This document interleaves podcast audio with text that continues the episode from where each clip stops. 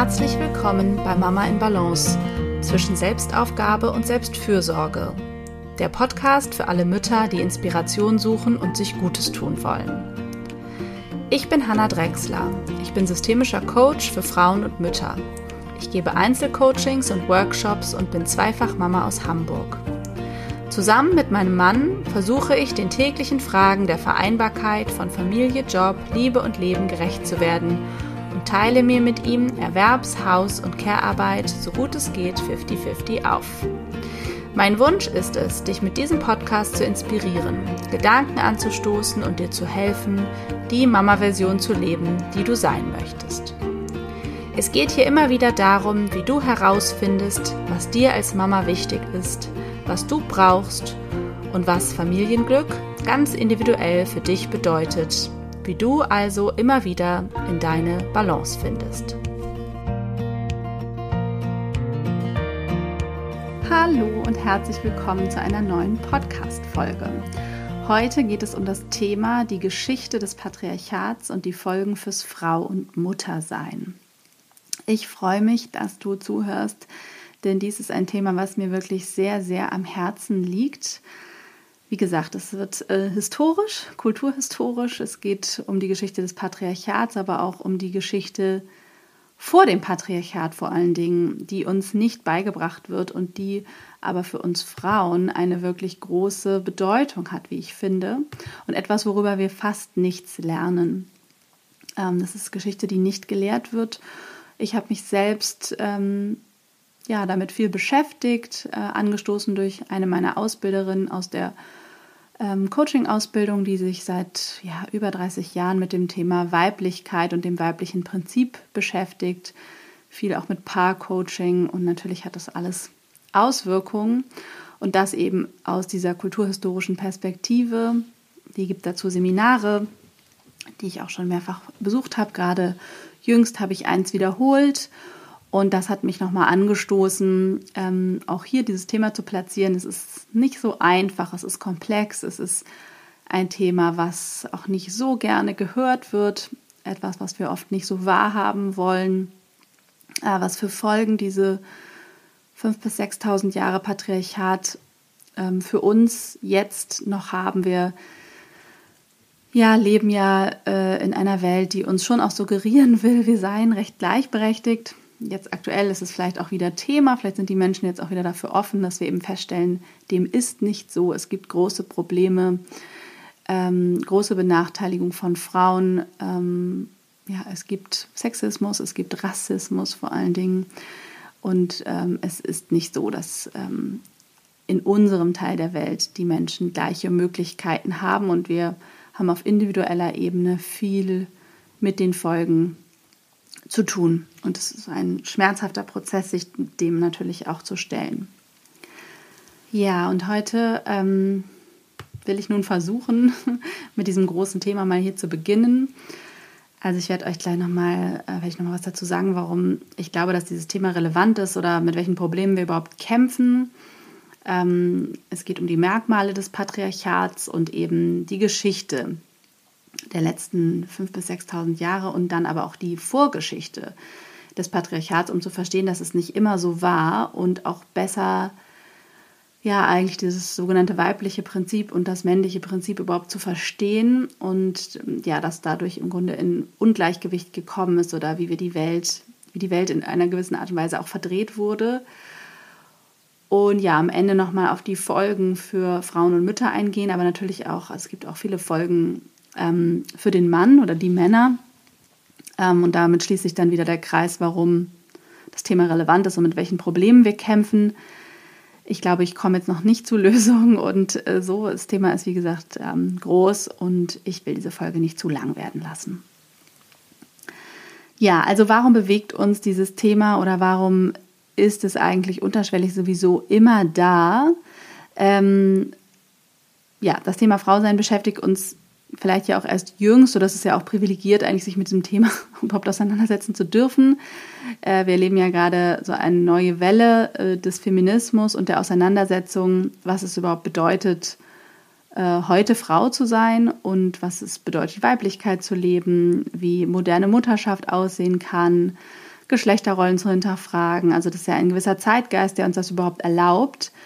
Und man kann schon mal festhalten, dass 80 bis 90 Prozent der Frauen dieser Welt oder vielleicht noch mehr diese Fragen sich überhaupt nicht stellen können und dürfen und ja, dass Weiblichkeit eigentlich grundsätzlich eben noch eine Schwäche ist, wie ein biologischer Nachteil. Also ne, Weiblichkeit wird nicht als machtvoll erlebt und wahrgenommen. Frauen dürfen, wenn man das Gesamt, wie sagt man, auf die Gesamtweltbevölkerung sieht, eben unterdrückt werden, Viele Frauen haben keinen Zugang zur Bildung, zu überhaupt ähm, gesellschaftlicher Teilhabe. Und auch hierzulande, wo wir uns eben als recht gleichberechtigt erleben und ja auch schon weit gekommen sind oder überhaupt so in Westeuropa, ähm, Nordamerika und so weiter, ähm, ja, ist es ja, sprechen Zahlen ja eine deutliche Sprache und zeigen uns ja, wie weit Frauen ähm, und geschweige denn Mütter eben ja, abhängig sind, einmal äh, finanziell von Männern, aber eben auch ähm, in der Verteilung der Macht und in Führungspositionen und so weiter eben total unterrepräsentiert sind. Und das betrifft ja auch nicht nur Frauen, sondern auch natürlich andere, noch viel kleinere Minderheiten oder auch große Minderheiten. Also genau, eigentlich ist es auch ein Phänomen des Patriarchats, dass eben alles, was nicht dieses, ähm, ja, der männlichen Norm, sag ich mal, entspricht, ähm, ähm, ja, ausgegrenzt und abgewertet wurde. Und spätestens eben, wenn Paare Kinder bekommen, gibt es oft so ein Backlash und so eine Art Patriarchatsschock. Ähm, ja, viele von euch werden das vielleicht kennen. Also, dass es so eine Illusion der Gleichberechtigung eigentlich vorher gab und dass man dann feststellt, oh, hoppala, wir sind ja doch nicht da, wo wir dachten und dass wir auch erst in dieser Vater- und Mutterrolle mit vielen Mustern des Patriarchats in Verbindung kommen, was überhaupt nicht verwunderlich ist, denn Patriarchat bedeutet ja Herrschaft der Väter.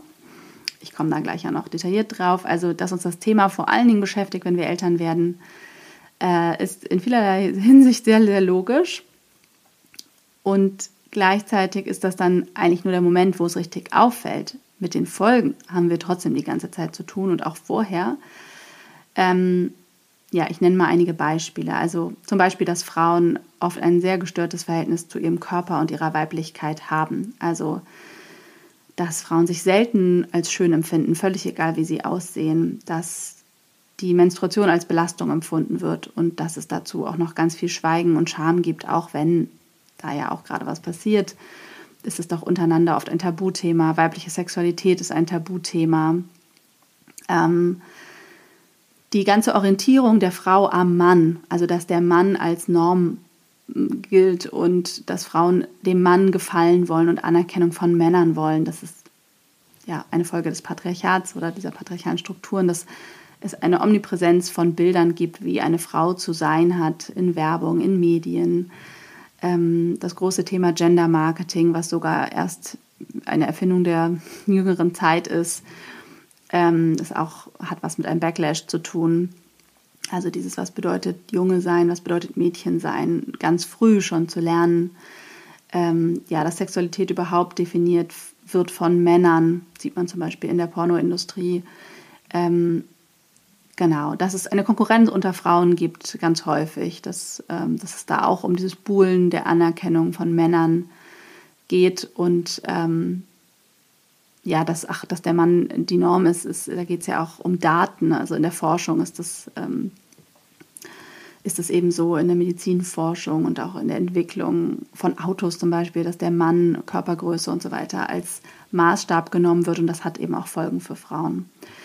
Und natürlich ganz wichtig, habe ich aber auch schon gesagt, dass Frauen eben aus Machtpositionen in der Gesellschaft, in Wirtschaft und Politik im Grunde ausgegrenzt sind. Natürlich gibt es welche, aber sie sind einfach, es sind einfach nur wenige hat man jetzt ja auch wieder in der Corona-Krise deutlich immer wieder gemerkt, dass dann in diesen wichtigen Entscheidungsgremien keine Frau war oder wenn mal eine.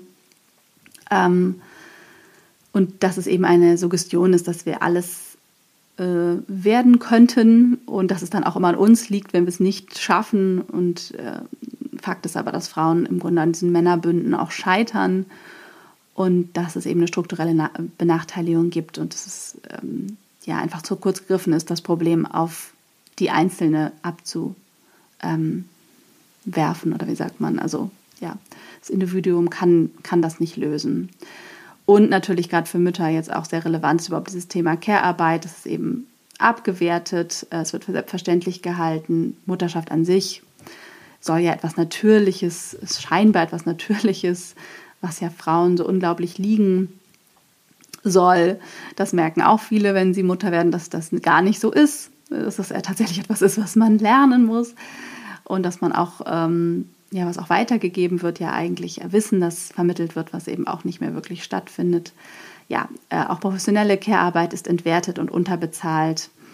Ähm, der Gender Pay Gap und so weiter. Es gibt viele, viele Beispiele ähm, für die Folgen der patriarchalen Strukturen und den Problemen und Herausforderungen, die damit einhergehen. Natürlich bedeutet es an sich, dass Paarbeziehungen, dass Mann-Frau-Beziehungen allgemein belastet sind und dass gerade wenn man das thematisiert, ähm, dass das die Beziehung auch belastet und dass es ja aber unterschwellig oft einfach da ist. Und wie gesagt, gerade im Elternwerden werden viele dieser Themen dann getriggert.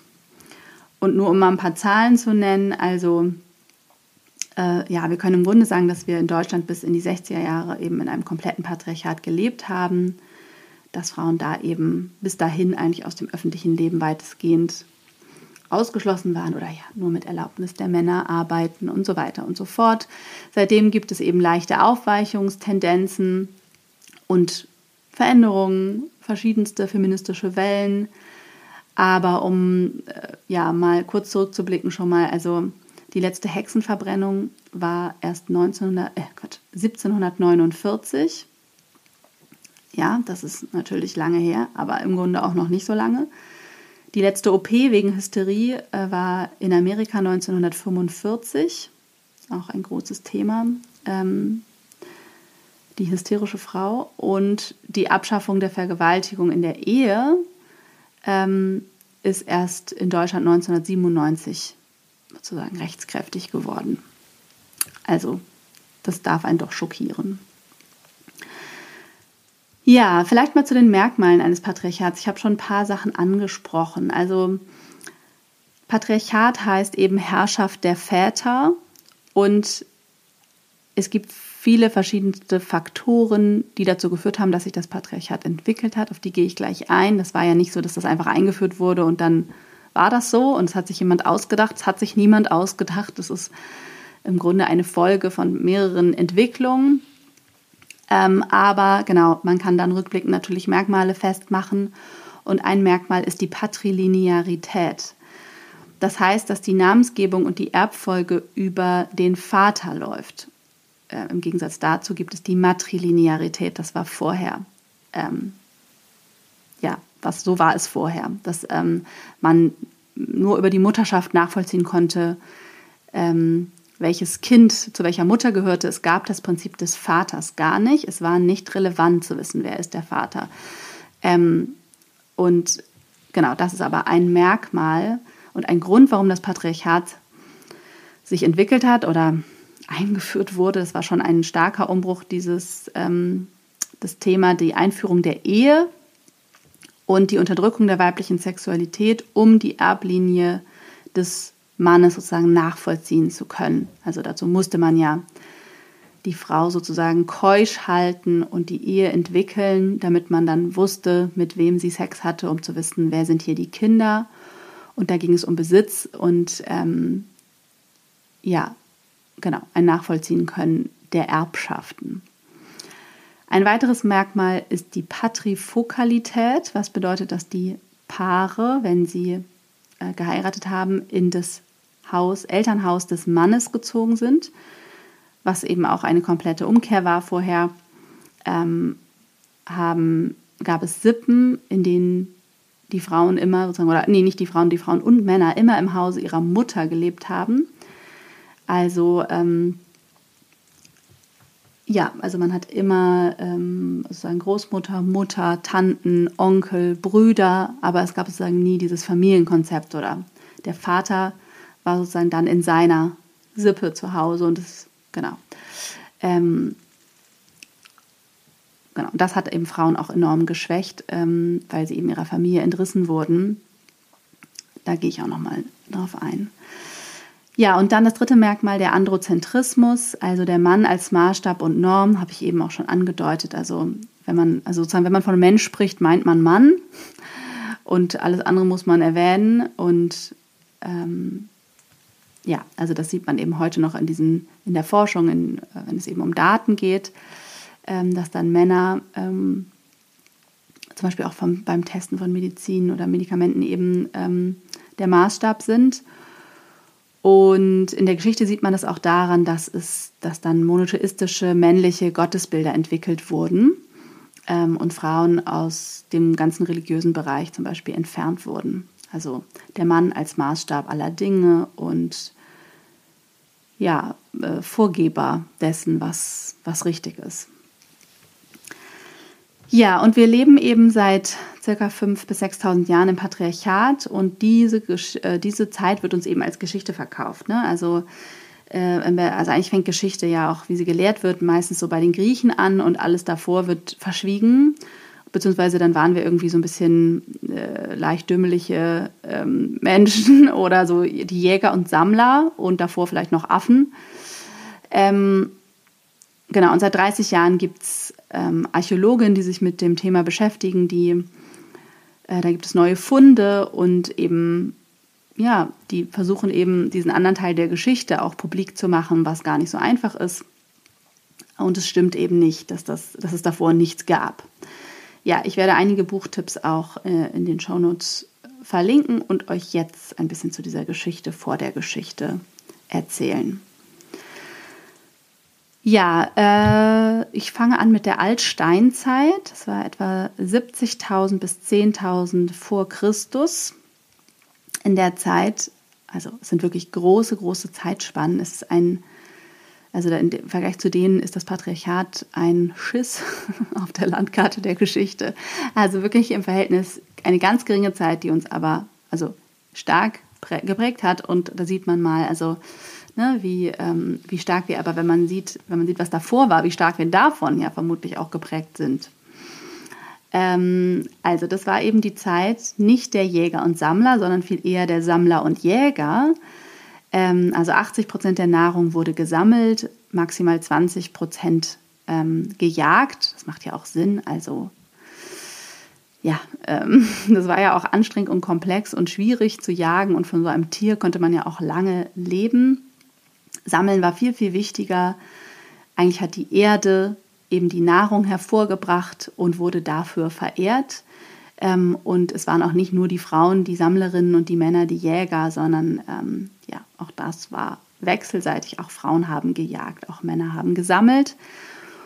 Und ähm, ja, die Mutter Erde gab im Grunde die Nahrung, wurde dafür eben verehrt und gleichzeitig wurde die Frau verehrt, weil sie die Muttermilch gab und das Leben erhalten hat, das Leben geboren hat und erhalten. Also das weibliche Prinzip war lebensentscheidend. Und es gibt eben äh, neuere Forschungen zu Höhlenmalereien, die eben auch gar nicht von Männern gemacht wurden, sondern von Frauen. Äh, und diese Höhlen haben eben ähm, den weiblichen Schoß repräsentiert, die Gebärmutter oder auch ja die Muttererde, aus der alles entstanden ist. Also ein dunkler Ort, das ist sowieso auch spannend. Alle Kreation, alles Neue entsteht aus dem Dunkeln. Ähm, ja, der Ort des Ursprungs des Lebens ähm, und das weibliche Prinzip, ähm, also dieses Leben geben und nähren und erhalten und pflegen war eben das lebengebende Prinzip. Und weil die Frau ja auch über ihren Zyklus mit der Erde verbunden war und ist, also das konnten die Menschen ja beobachten, wie die Frau zum Beispiel an den Mondzyklus gebunden war mit ihren Blutungen, ähm, war den Menschen klar, dass genau wir eben, also dass das im Grunde alles eins war. Ähm, und deswegen die Natur, die Erde, aber auch die Frau eben wertvoll waren und dieses weibliche Prinzip, die Frau wurde verehrt.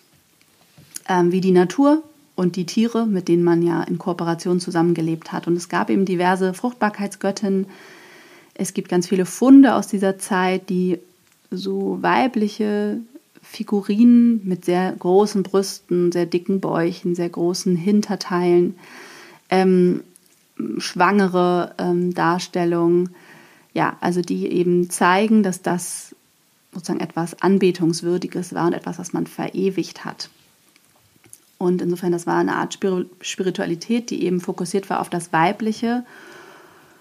Und das war ja auch, es ist ja etwas, wenn man sich vorstellt, man hatte ja auch dieses ganze biologische Wissen nicht, was wir heute haben. Also im Grunde die Kraft, den Tod in Leben zu verwandeln. Also Menschen sind natürlich gestorben und dann hat die Frau einfach ein neues Leben geboren. Oder ja, aus der kam immer wieder das Leben. Das ist ja auch ein Wunder. Das kennen wir als Mütter, denke ich, auch alle als Wunder oder als Eltern. Und äh, man glaubte eben, dass die Gestorbenen im Innern der Frau wiederhergestellt wurden und praktisch neu geboren wurden.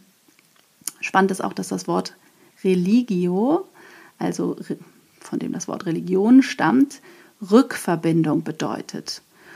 Und diese Rückverbindung war ja im Grunde körperlich erfahrbar. Also das war nicht so was Abstraktes, dass man jetzt irgendwie an die Wiedergeburt glauben musste, ähm, sondern das war eben einfach ein, ein Zyklus, also ein Kreislauf des Lebens. Ähm, und genau, es war viel weniger dramatisch vermutlich auch. Also Menschen sind, also der Tod, ne, der jetzt ja auch so aus unserem Leben entfernt wurde und ähm, uns unvertraut ist und praktisch als Ende dargestellt wird, war gar kein Ende, sondern es war einfach ein ewiger Kreislauf aus Jahreszeiten, ähm, ja, aus Leben und Tod und wie gesagt, es gibt ganz viele Beispiele, wo dieser Zyklus im Grunde vorkommt. Der Zyklus auch der Frau wurde gefeiert. Es gab ja ganz andere Jahreszeiten, Feste ja auch. Ähm, man hat sich natürlich, musste ja mit dem Licht logischerweise leben. Der Mond hat eine ganz andere Bedeutung gespielt als heute. Man war ja auch auf das Mondlicht angewiesen und Zeit wurde eben zyklo, zyklisch, ähm, eben am Maßstab der Frau gemessen, verstanden. Also ja, habe ich gerade ja schon gesagt, Jahreszeiten, Mondphasen, der Zyklus der Frau, ist einfach beobachtetes Wissen. Und ähm, ja, diese ersten Kalender haben sich auch immer am Mond und am Zyklus der Frau orientiert. Ja, die Jungsteinzeit war 10.000 bis 3000 vor Christus. In dieser Zeit gab es erste matrilineare Gesellschaften. Es ist eine Epoche, in der die Menschen sesshaft wurden und erster Ackerbau betrieben wurde, Tiere domestiziert wurden, erste Stadtkulturen sich entwickelt haben, das Handwerk hat sich entwickelt. Und das waren aber zunächst noch frauenzentrierte Gesellschaften. Also man hat eben im Haus der Mutter in Sippen gelebt. Es gab Siedlungen in Kreisen, also da ist wieder der Zyklus oder dieser ja, egalitäre eigentlich Aufbau einer, einer städtischen Einheit. Alle sind gleich und man hat um den Tempel der großen Göttin ähm, das sozusagen aufgebaut. Das ist, da gibt es auch Funde und also da gab es noch diese Verehrung des Weiblichen. Und das Leben in Sippen war eben das Leben mit Blutsverwandten. Ne? Also die Frauen haben äh, Kinder von unterschiedlichen Männern bekommen. Es gab eben keine Väter, wie ich schon gesagt habe, nur Brüder und Söhne. Und der Mann hatte seinen Status immer in der Sippe seiner Mutter. Ähm, und spannend ist, dass damit ja Sexualität und Finanzen oder die Versorgung der Kinder auch immer getrennt war. Im Gegenteil eben zur Ehe, wo es dann eine monogame Partnerschaft gibt und sozusagen eine Abhängigkeit von einem Partner in ganz vielerlei Hinsicht, auch in finanzieller. Also Sexualität und Finanzen sind aneinander geknüpft und das macht etwas mit Beziehungen.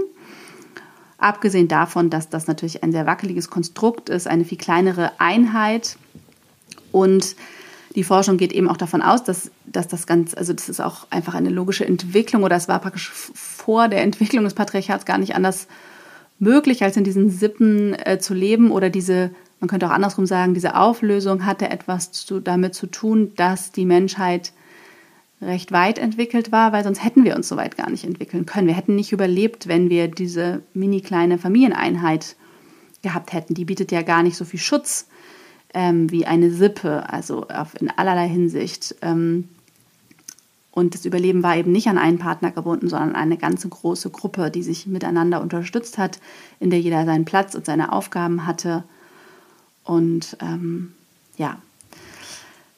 Ja, und dann haben sich eben vor circa 5.000 bis 6.000 Jahren diese matrilinearen Kulturen ähm, angefangen aufzulösen und das natürlich auch nicht auf einmal aus dem Orient eigentlich heraus ist das dann so immer gen Westen, äh, hat sich das weiterentwickelt. Ähm, das ist auch spannend, weil man ja schon sagen kann, dass, dass man das auch heute noch sieht, dass, dass es Gesellschaften gibt, in denen das Patriarchat eben stärker verankert ist und also in den Regionen der Welt, in denen es eben begründet wurde, da ist das auch am stärksten. Ähm, Skandinavien zum Beispiel war auch ungefähr 1000 Jahre hinter uns und das kann man ja auch irgendwie erkennen. Also das hat schon auch eine Auswirkung. Es war nicht überall gleich und es hat eben auch gedauert. Zum Beispiel auf Kreta gab es noch sehr lange matrilineare Kulturen und ähm, ja, weil das eben diesem Inselstatus hat es sich auch erst später zerschlagen. Und ganz genau kann man das eben auch alles noch nicht nachvollziehen oder wird es noch erforscht, wie dann ähm, ja durch die Völkerwanderung sozusagen das Patriarchat oder patriarchale Strukturen ja auch in andere Teile der Welt natürlich gekommen sind und ja sogar indigene Kulturen dann ähm, patriarchale Strukturen angenommen haben und spätestens dann mit dem Kolonialismus und so weiter ähm, ja, gab es nochmal eine große Zerschlagungswelle ähm, von matrilinearen Strukturen. Es gibt das ja noch ganz, also kaum noch auf der Welt. Ähm, ja, und es gab da eben ganz verschiedene Faktoren. Also der Zeitgeist hat sich eben nach und nach geändert und das ähm, ja, ein Faktor war vermutlich die Viehzucht, also als Menschen eben sesshafter wurden und dann Besitz anfing eine Rolle zu spielen und eben, dass man Tiere anders gehalten hat, überhaupt angefangen hat zu domestizieren, was ja vorher gar nicht der Fall war. Da hat man, soweit ich weiß, sind praktisch Wölfe und also die ersten Tiere, die so mit dem Menschen gelebt haben. Und dann ähm, fing es so mit Kleintierhaltung an, aber dann äh, ging es weiter eben zur Zucht von vor allen Dingen Rindern. Und darüber konnte man überhaupt erkennen, was der Mann ähm, für eine Rolle oder Bedeutung hatte ähm, zur Zeugung von Nachkommenschaft. Und damit hat man diese Rolle des Vaters überhaupt erkannt, äh, die es vorher gar nicht gab. Ja, so waren es eben mehrere Faktoren, die eben diese Entwicklung der patriarchalen Strukturen begünstigt haben. Ein großes Thema ist auch noch der Klimawandel im Holozän, das ist auch ein Zeit, ähm, Zeitalter.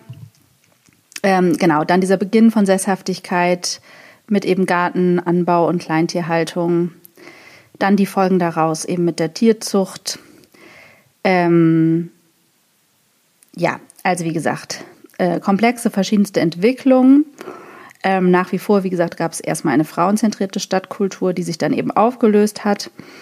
Ähm, es äh, kam zu einem rasanten Anstieg der Bevölkerung durch diese Unterdrückung der Sexualität der Frau, was auch spannend ist ähm, dass vorher, als die Frau gewählt hat, mit wem und wie oft sie Sex hat, ähm, dass das eben ja die Menschheit irgendwie sich hat entwickeln lassen, aber eben nicht zu einer Überbevölkerung geführt hat. Ähm, was aber ähm, seit dem Patriarchat sozusagen gibt es einen rasanten Anstieg, was natürlich auch was mit bestimmten Sicherheitsfaktoren, äh, also der Entwicklung der Menschheit sozusagen zu tun hat, aber eben auch mit dieser Struktur, ähm, ja, es gibt jetzt viele Zweige, die man hier nehmen könnte, also was auch dieses Thema Tierzucht überhaupt mit dem Thema Freiheitsberaubung zu tun hat, das Thema, dass man überhaupt die Idee hat eben von etwas ist minder oder höherwertig, das Thema Sklaverei, das dann auch wieder mit Krieg zusammenhängt. Überhaupt Krieg und Gewalt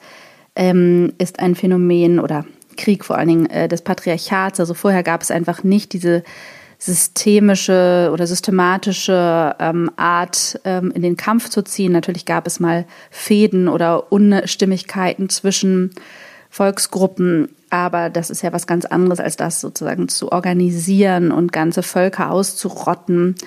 Thema ähm, Vergewaltigung ist ein großes, was ja auch damit erst einhergeht, was auch erst durch die Unterdrückung der Frau legitimiert wird. Ähm, auch also man sieht auch mal, wie stark eine Kultur an den Müttern letztendlich hängt, wenn man oder an den Frauen, wenn man ähm, sie sozusagen komplett beschämt und zerstört, indem man die Frauen systematisch vergewaltigt. Und das passiert ja bis heute. Ja, ähm, die Bronzezeit ist dann der nächste Zeitabschnitt, ähm, der Beginn des patriarchalen Kriegszeitalters ab etwa 3300 Jahren vor Christus. Ähm, genau, das war die Zeit, in der Waffen produziert wurden. Also nachdem es sozusagen ne, sowas gab wie Flugackerbau, Pferdedomestikation, eben diese Rinderzucht, ähm, gab es dann ja genau dieses Metallzeitalter, Bronzezeit, dann Eisenzeit, ähm, in dem eben in denen eben Waffen produziert wurden. Es ging um erste Eroberungen. Die Völker wurden eben grundsätzlich kriegerischer. Ähm, es haben sich erste männliche Repräsent Repräsentationsgötter entwickelt. Und ähm, ja, überhaupt diese Idee, und das habe ich ja gerade schon gesagt, von Menschen mit mehr oder weniger Wert, das Thema Sklaverei und so weiter. Hammurabi, Hammurabi, Hammurabi hat dann ähm, 1100, nee Quatsch, 1600 vor Christus die Ehe eingeführt ähm, und diese Idee eben, ne, der Mann ähm, kann, äh, bekommt die Frau zum Untertan, das ist ja auch so etwas Biblisches. Ähm, und ja, also indem er eben erkannt hat, was sein Beitrag zum Thema Leben schaffen und Schöpfung ist, ähm, den dann auch zu beherrschen. Ähm, das hat eben zur Unterdrückung der weiblichen Sexualität geführt, das habe ich ja alles schon gesagt. Dieses Nachvollziehen wollen, wer der Vater ist, die Linie, die Erblinie, das hat auch dazu geführt, dass es sich im Grunde ein lineares Weltbild entwickelt hat und nicht mehr ein zyklisches. Und das hat dann eben diese matrilineare Sippenstruktur eben zerstört. Und das war eben nichts von heute auf morgen, sondern was natürlich sich über einige tausend Jahre hingezogen hat. Ähm, und das hängt auch mit dieser Kriegsführung zusammen, dass auch dieser Idee, dass es überhaupt, ähm, genau, der, der hierarchischen Idee, ähm, der Mann hat sozusagen die Herrschaft über die Frau bekommen und dafür hat man erwartet, dass er sich eben unter Kriegsherren, Feudalherren und so weiter auch unterordnet. Also das funktioniert alles nur, dieses System der Unterdrückung, wenn man nach unten hin weiter unterdrücken darf, sozusagen. So, ja, das finde ich auch eine sehr krasse, äh, sehr krass, wenn man sich das mal vor Augen führt, wie Unterdrückung überhaupt funktioniert und wie Männer auch überhaupt nur bereit sein konnten, jetzt mal kollektiv gedacht. Also das ist ja auch ein großer Preis, den Männer zahlen und gezahlt haben im, in, im Patriarchat und in den vielen tausenden Jahren, in denen halt es einfach immer wieder ja Kriege gab und es sehr viel Unruhe in der Welt und das eben bedeutet hat, ähm, ja, zu kämpfen und in den Krieg zu ziehen. Also ja, das war im Grunde das Ende der sogenannten kulturellen Mutterstufe und dieser ja ganz ursprünglich noch sehr egalitären Gesellschaftsform. Ähm, und ich merke, dass das doch so komplex ist, dass ich die Podcast-Folge an dieser Stelle jetzt beenden werde und sie nicht noch länger mache und dann in der nächsten Folge hier weitermache und einfach einen zweiten Teil dazu mache, weil diese Geschichte, äh, wie gesagt, sich ähm, nicht mal eben erzählt und so wie ich sie erzähle, ist sie ja auch trotzdem im Schnelldurchlauf und sehr, sehr lückenhaft. Und dann werde ich diese Punkte, die ich ja eigentlich erwähnt hatte, worum es hier heute geht, nächstes Mal praktisch nachholen oder fortführen. Also die Geschichte geht dann weiter und über die Folgen ähm, werde ich dann nächstes Mal auch noch ausführlicher sprechen. Ja, ich wünsche dir ähm, einen schönen Tag, eine schöne Zeit bis zur nächsten Folge. Ich bin mir sicher, dass diese Folge einiges mit dir machen wird und vielleicht ja vieles anstößt, viele Fragen auch aufwirft, dir vielleicht auch einiges klar macht. Schreib mir wirklich gerne, wenn du Fragen hast, die ich auch aufgreifen soll oder etwas, was nicht vollständig war. Ähm, das ist ja auch von mir Wissen, das ich gelernt habe und noch lerne. Ähm, ja, schreib mir jederzeit an hallo@hannadrexler.de. Bewerte diesen Podcast jederzeit gerne bei iTunes. Das ist für mich wichtig und hilfreich.